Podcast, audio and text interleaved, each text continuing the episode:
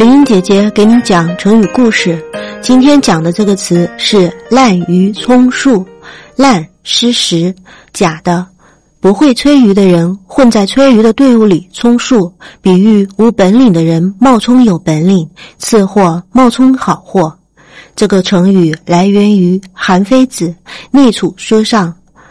齐宣王使人吹竽，必三百人。南郭楚氏请为王吹竽，宣王悦之，秉时以数百人。宣王死，遣王立，号一一听之。处士逃。故事说的是战国时期，齐宣王非常喜欢听人吹竽，而且喜欢许多人一起合奏给他听，所以齐宣王派人到处搜罗能善吹奏的乐工，组成了一支三百人的吹竽乐队。而那些被挑选入宫的乐师，受到了特别优厚的待遇。当时有一个游手好闲、不务正业的浪荡子弟，名叫南郭。他听说齐宣王有这种嗜好，就一心想混进那个乐队，便设法求见了宣王，向他吹嘘自己是一名了不起的乐师，博得了宣王的欢心，把他编入了吹竽的乐师班里。可笑的是，这位南郭先生根本不会吹竽。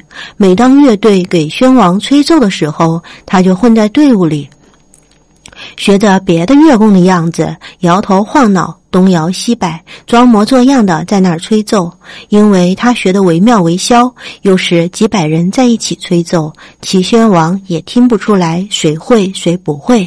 就这样，南郭混了好几年，不但没有露出一丝破绽，而且还和别的乐工一样，领到了一份优厚的赏赐，过着舒适的生活。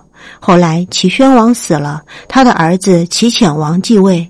潜王同样爱听吹竽，只有一点不同，他不喜欢合奏，而喜欢乐师们一个个单独的吹给他听。